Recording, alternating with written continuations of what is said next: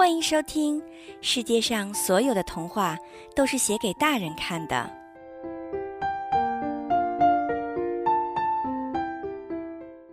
逆行的钟，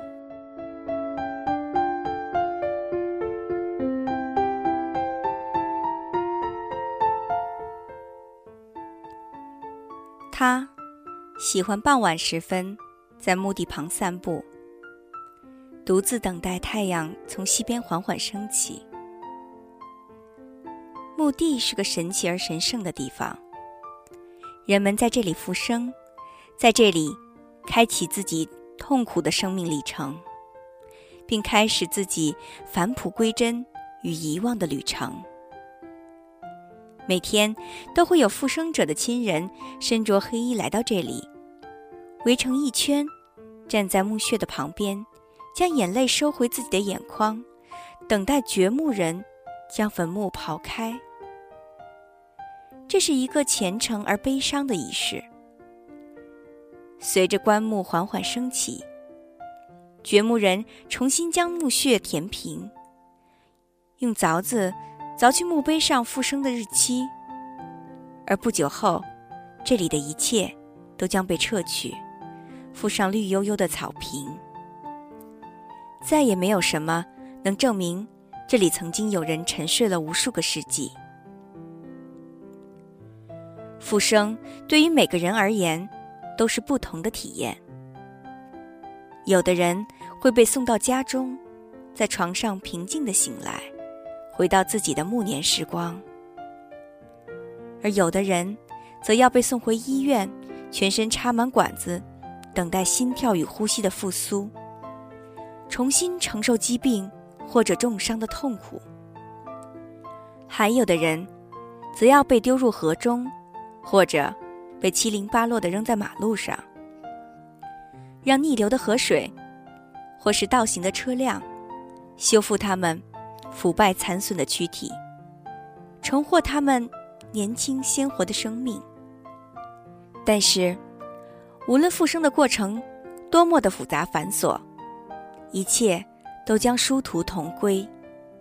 每个人注定要回归到妈妈的子宫里，退化成受精卵，最后变得从没有在这个世界上存在过一样。这是一个没有逻辑的世界，事情总是先有了结果，再回溯到一个个原因。随着地上的烟灰缓缓升起，缭绕的烟雾。聚集在他的指尖，不断的增长着香烟的长度。最后，他掏出打火机，将火星打灭，把完好的香烟插回到烟盒里。一包烟，终于算是恢复完毕了。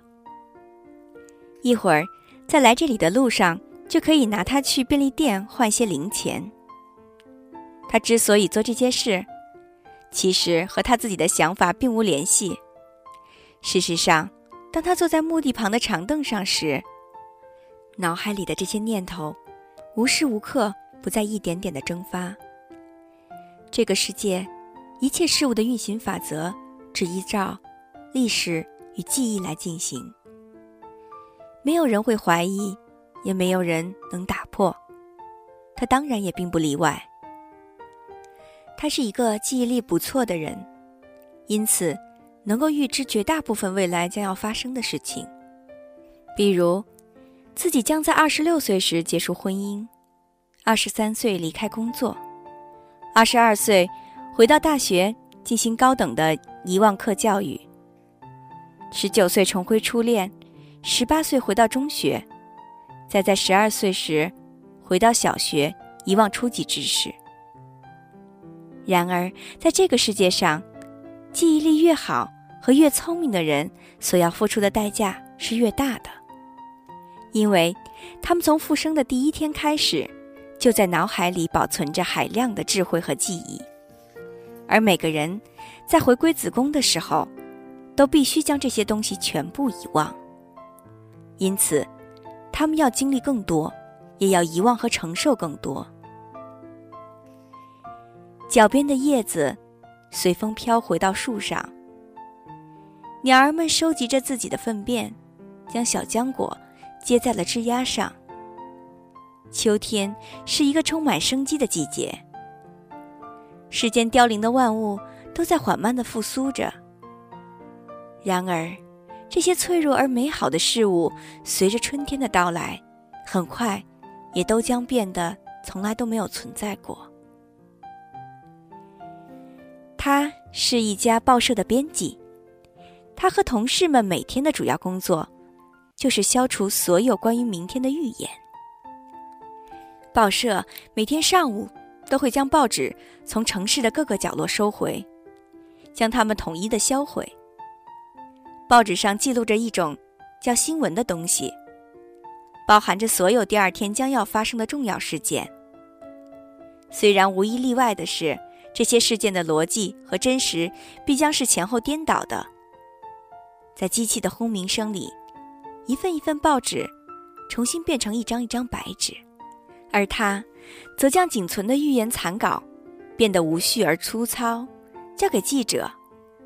记者再依照上面的信息前往即将事发的地点，用笔或者电脑清除事件所有的文字记录。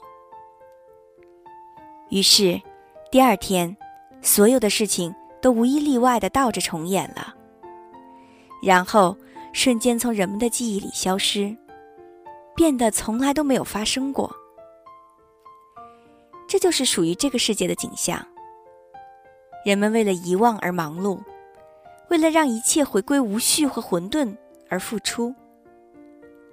高楼被工人拆掉，砖瓦在工地变成泥土，钢筋变成矿石，埋回原本属于他们的地方。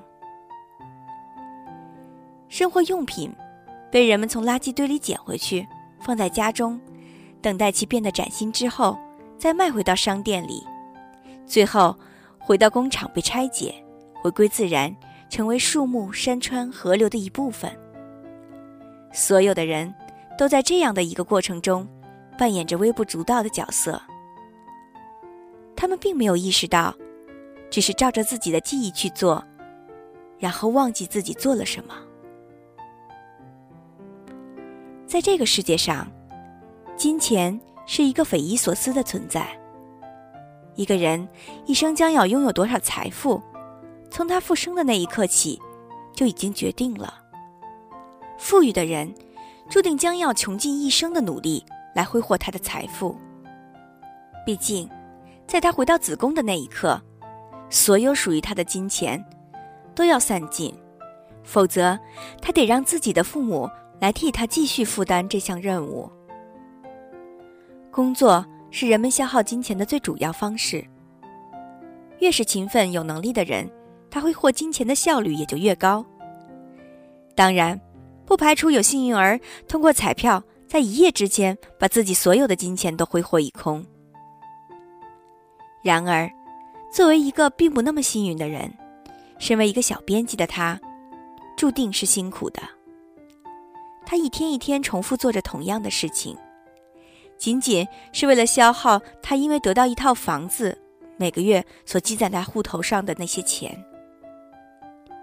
日子就这样不温不火的过着。他的工作开始从熟练变得生疏，人从稳重变得毛糙，头发也渐渐浓密了起来。当他从自己的房子里搬出来的时候，最后一笔钱打到了他的卡里。等到这些钱都被花光之后，他就可以不再工作，回到学校，开始自己遗忘的课程了。这大概就是青春的气息吧。一无所有，却也再无所失。毕竟这是他人生的暮年，在漫长的自我救赎之旅之后。或许，纯真才是一个人最好的归宿。归乡的列车上，窗外的风景在不停的倒退。这是一趟从终点站开往起点的列车，从大城市驶向小乡镇，沿途消灭着人们的梦想。车上的人们无一不是回到出生地，他们生命最后的故乡。耳机中倒放的旋律传来古怪的音调，但他并不在意，因为此刻他内心充满了疑惑以及对于未知的恐惧。尽管追寻未知是他生命的主题，也是这个世界唯一的归途。就像这首越来越新的老歌，终有一天将不再有人听过它，哼出它的曲调。而它所有的音符，也终将消散在乐谱上，融入钢琴的黑白键里。几天前，他将家人的最后一封信放入信封，投入了信箱里，又将所有的物品放入了一个不大的行李箱中。的确，这些便是他所有的行囊。虽然他曾经有过很多精致昂贵。或是无用的东西，杂乱的摆满了整间不大的屋子，但现在，他们都已经被崭新的送回商店，或者归还了朋友们。那些，终于已经成为了陌生人的人。他带着从垃圾桶里翻出来的车票，在傍晚时来到了车站，倒着穿过密集的人群，坐在车票上写的那班列车上。旅途的开始，总是充满了疲惫，而现在，他渐渐有了些精神。阴郁的面庞上，呈现出几分红润。几个小时后，他终于到站了，而此刻的时间，正是票上所印着的列车出发时间，分毫不差。走下列车，外头的阳光正好，清晨的露水。重新凝结在他刚刚剪过的头发上。拖着行李，拐过街角，他走进了一家理发店。理发师给了他一些钱之后，将一地细碎的头发用剪刀接到了他的头上。此刻，镜子里的他又少了几分成熟，多了几分叛逆和天真。然而，这却是将注定陪伴他许多年的发型。是他重回青春岁月的见证。倒着走过街头巷尾，一切风景都是如此的熟悉。可他的脚步逐渐缓慢了下来，内心也开始变得沉重起来。随着黎明时分的天色渐暗，这条路似乎久久的没有尽头一般。直到最后，他背对着的那一扇门，停下了脚步。他回过身后，门缓缓的开了。多年未见的家人，给了他一个紧紧的拥抱，心中却装满了不舍。这天，他躺在床上翻来覆去，难以醒来。凌晨三点，他的心里一阵揪紧。一年来，这种痛苦的感觉在一点一点的加深，终于。在这一天达到了顶点。这个时刻，终究还是会来到的，这将是最后的了结，也将是一场漫长的遗忘的开始。究竟，什么是爱呢？虽然现在的他已经完全不记得自己十九岁之后的事情，但他的身体里那些隐藏的记忆与青春的悸动。已经开始重回到他的身体里。随着这一天的日益临近，他渐渐觉得不安，变得敏感与矛盾，越来越焦虑而疑惑。他的脑海里渐渐浮现出他的身影，一个曾经被永远遗忘了的姑娘。他从床上坐了起来，将一个手机号添加到手机里，摁下了挂断键，和他说了。第一句话，这是一段伤感的对话，哭声断断续续的从听筒的对面传来。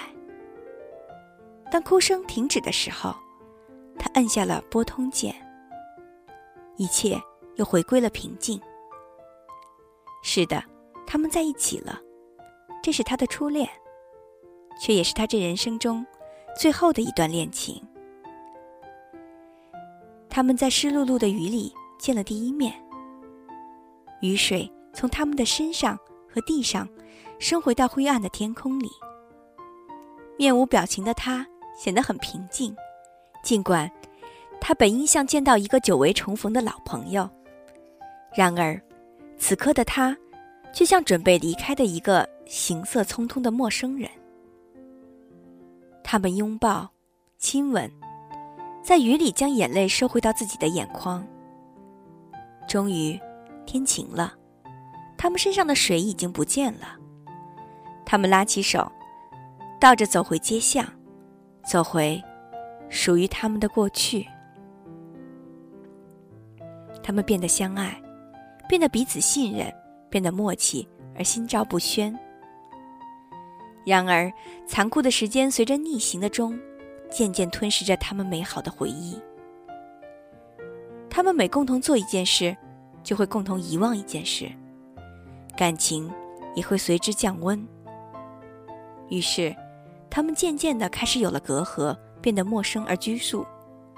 不过，他们之间也回归了几分激情和新鲜感，言谈里也多了几分羞涩和矜持。这些都是足以令人眼红心跳的瞬间。他们虽然不再亲密，却开始像朋友一般，彼此礼貌而不失暧昧的相处。他们忘却了所有彼此的缺点和不快，尽管每一天的对方都显得有些陌生和神秘，但这种青涩的感觉，却无端让他们各自的心跳一天天的加速。终于有一天，他们坐在了一起，共同分享最后一杯咖啡，将对方的电话从自己的手机里永远的删去，然后开心的交谈彼此的寒暄。当他起身坐回到自己的座位上，远远望着他时，脑海里仅剩下了对于他的好感和好奇心在燃烧蒸腾。最后，他起身倒着走出了咖啡店，而那个姑娘，从来都没有在他的回忆里存在过。课堂上，物理老师在讲着关于宇宙坍塌的知识，而心不在焉的他，却拿着笔，在做自己的事情。随着笔尖在纸上的摩擦，一行行文字在一点一点的消失。当把最后一张白纸放回抽屉时，他用笔抵着下巴，默默望着窗外，心想：也许自己应该为时间写一个故事。然而，这个念头很快就随着滴答滴答的时间灰飞烟灭了。